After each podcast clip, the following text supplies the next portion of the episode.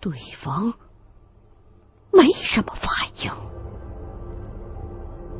我就轻轻的放开了呼吸，慌急的在心里头琢磨着现在该怎么办才好。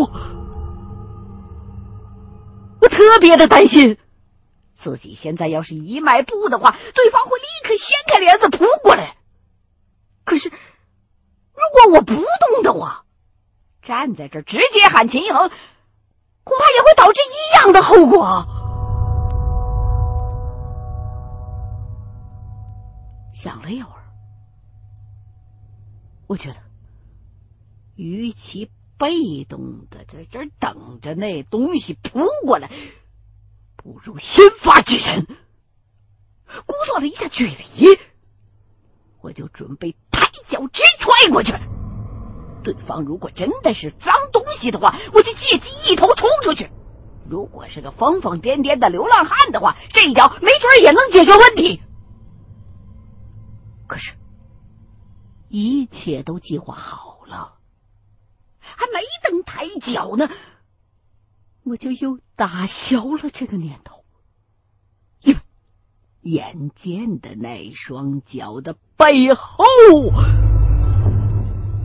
竟然又无声无息的多出了一双脚，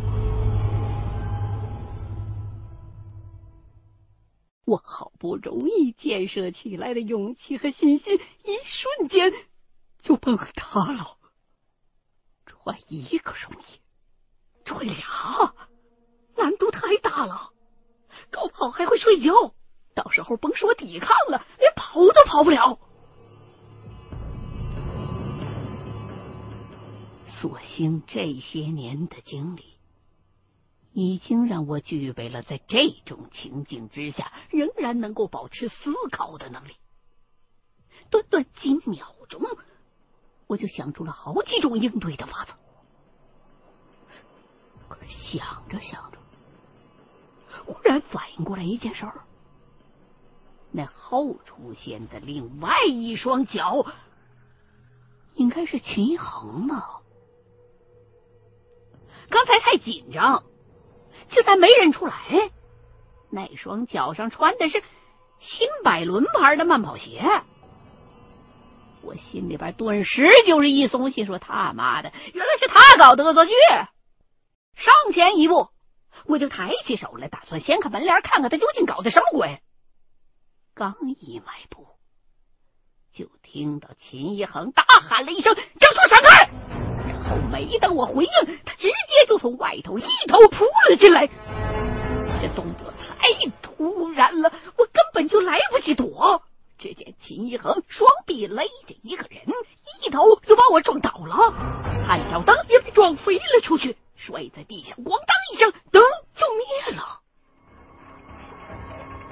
房间里顿时漆黑一片，感觉秦一恒和那个人又都挣扎着站了起来，也不知道是不是在搏斗，反正动静不小。我本能的就挥舞起手臂，四处乱挡乱打着自保，但是却什么都没碰着。从地上爬起来想帮忙。房间里边却忽然又安静了下来。我大叫了一声：“停！”没人回应。仔细的听了一阵，根本就听不着他人在何方。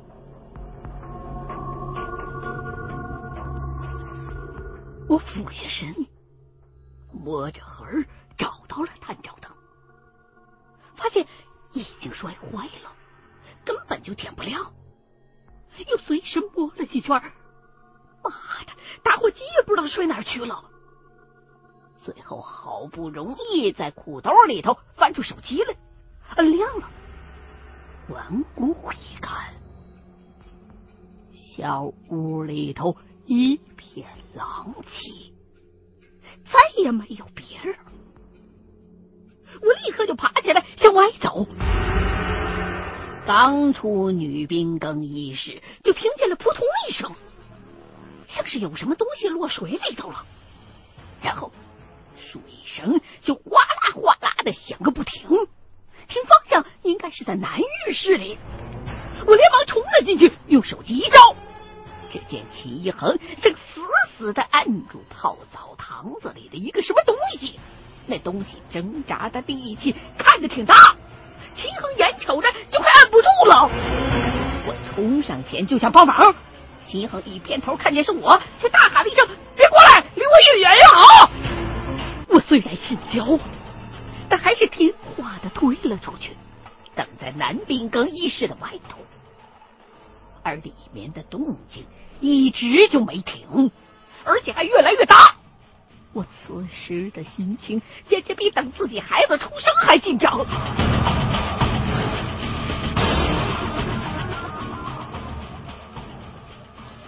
这样熬了差不多能有十分钟，才听见秦一恒在里头轻声的叫我的名字。我连忙又冲了进去，只见秦一恒似乎很虚弱，满脸都是汗水。没等我发问呢，他就从包里边掏出来一根桃木签子，让我守在泡澡池的旁边。要是看见有什么东西想出来，就立刻用这签子扎。说完，自个儿点了一根烟，一边抽一边不停的喘着粗气。估计刚才是给累得够呛。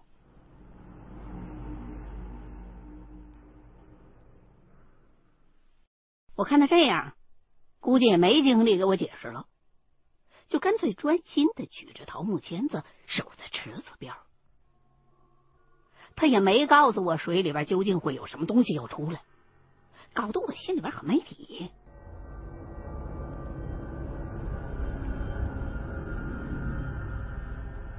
也许是刚才见到的那个跟秦一恒搏斗的人，可是。眼见的这泡澡的池子里边的水很平静啊，不像是能藏住人的样子呀。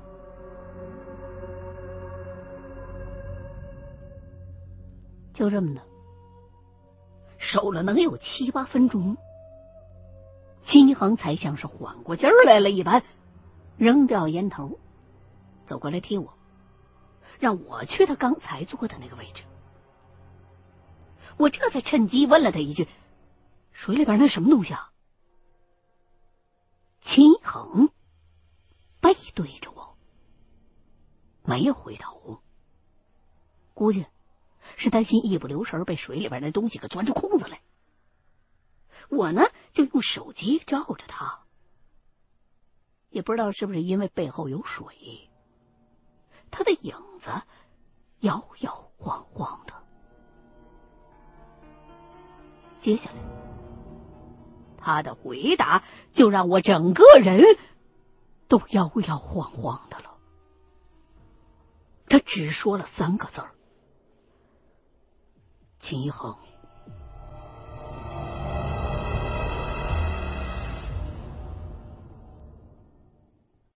我看不见秦一恒的表情，可是他的语气并不像是在说笑。我也不知道是不是他这句话把我吓着了，反正一时之间我就没敢接话，想去池子旁边瞧一眼，也不敢动。生怕真的看见有一个秦一恒正直挺挺的飘在池子里。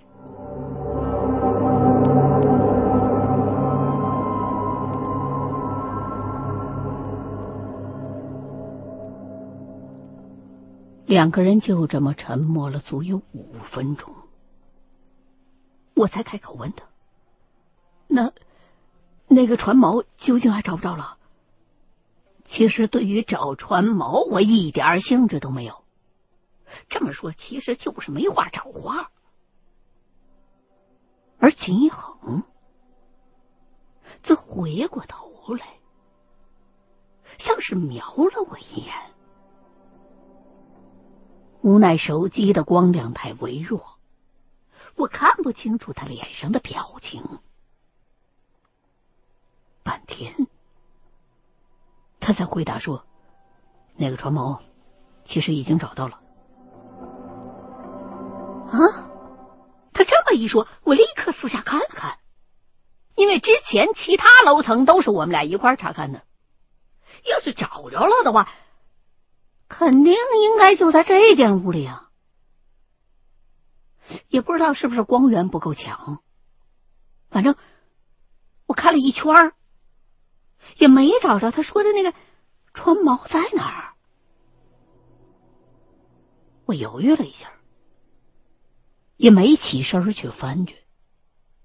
现在的我只想离那个泡澡的堂子远点儿，所以我就转过头去，又问秦一恒：“在哪儿呢？”秦一恒还是没回头，告诉我说。其实之前在三楼，咱们俩就已经见过那只船锚了。只不过那只锚啊，早已经不是原本的样子。如果我没猜错的话，那黑屋子里头的那张铁床，就是用烧化了之后的船锚锻造而成的。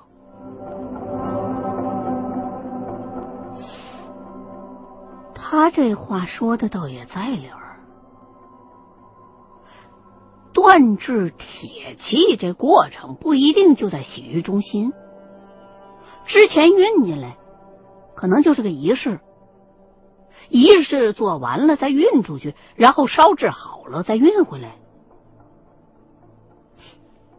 聊了这么几句，这过程当中我一直在小心的观察他。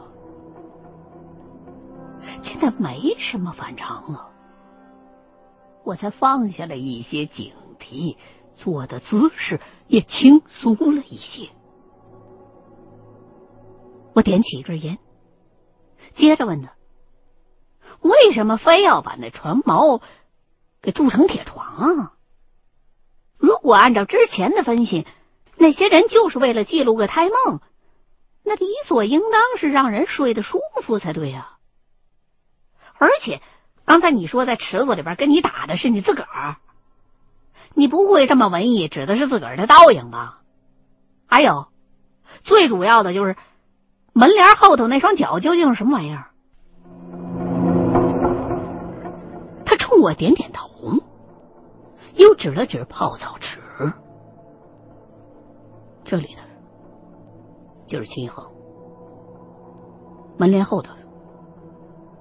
也是秦恒啊！我没听明白，让他讲的再详细点儿。结果他居然摇了摇头，再也不肯开口了。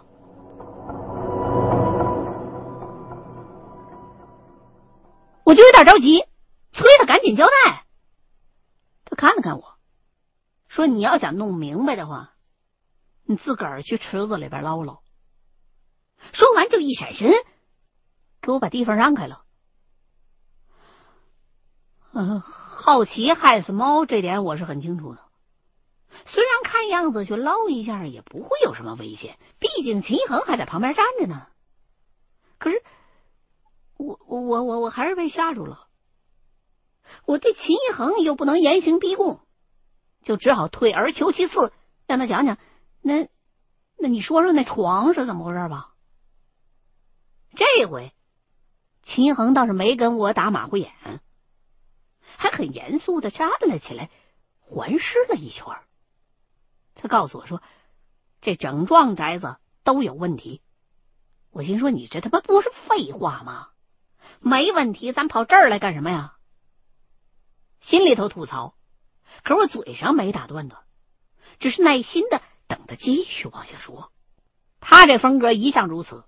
惊人的事儿总会留在最后讲。秦恒首先就问我：“你知不知道所谓的阴间是有河流的。无论阳间如何称呼，是叫奈何也好，叫忘川也罢，其实说的都是同一条河。而传说当中的奈河上头的那条桥，一般说叫奈何桥，是只有在阳间正常死亡或者是为善之人，才有资格走这奈何桥的，踏上那轮回转世之路。而那些作奸犯科或是横死之后误入的亡魂，就只能被丢在河里边受罪去。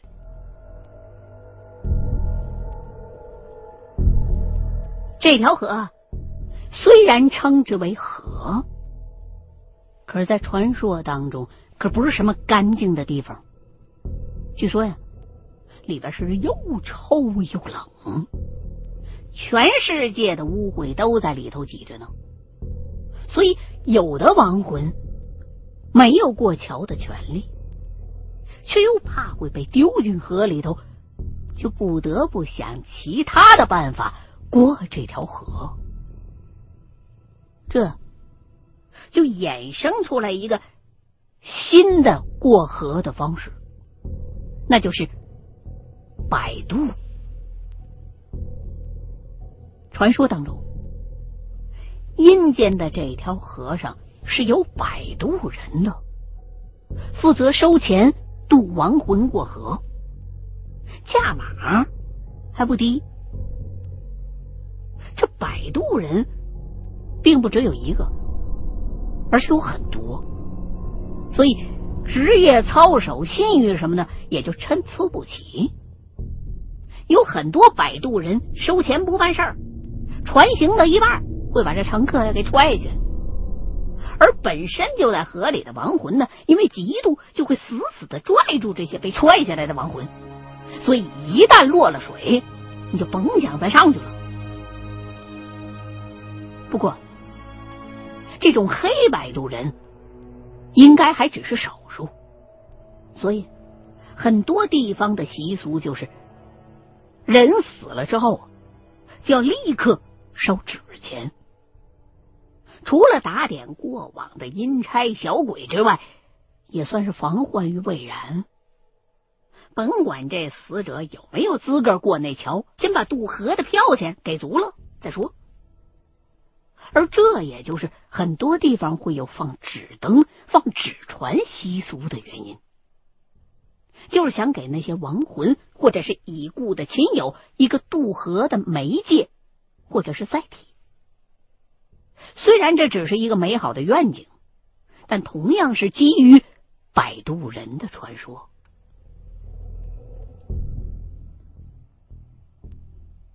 秦一恒说到这儿。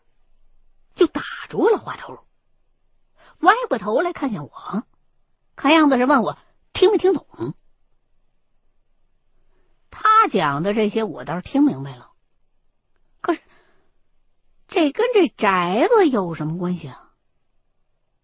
而且这座城市附近一条河也没有啊。这套宅子的用途倒是勉强跟水有关，可是。